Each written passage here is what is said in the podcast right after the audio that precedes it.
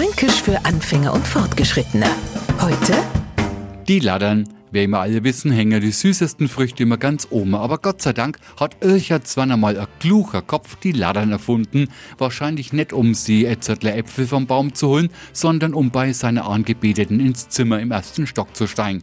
Was auch wurscht ist, beides geht viel besser mit einer Laddern. Und die holt man sie halt immer, wenn man für Ircherts was zu klar ist. Auf einer Laddern drummer ist man schnell, drunten nur schneller, wenn man nicht vorsichtig Stüfler für Stüfler no krabbelt, also von der Ladder flecht. Ein Laddern ist also hilfreich, ko aber auch ganz schick gefährlich sei. Und weh du.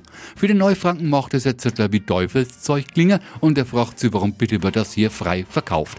Weil es sich bei der Laddern einfach um ein Leider handelt. Fränkisch für Anfänger und Fortgeschrittene.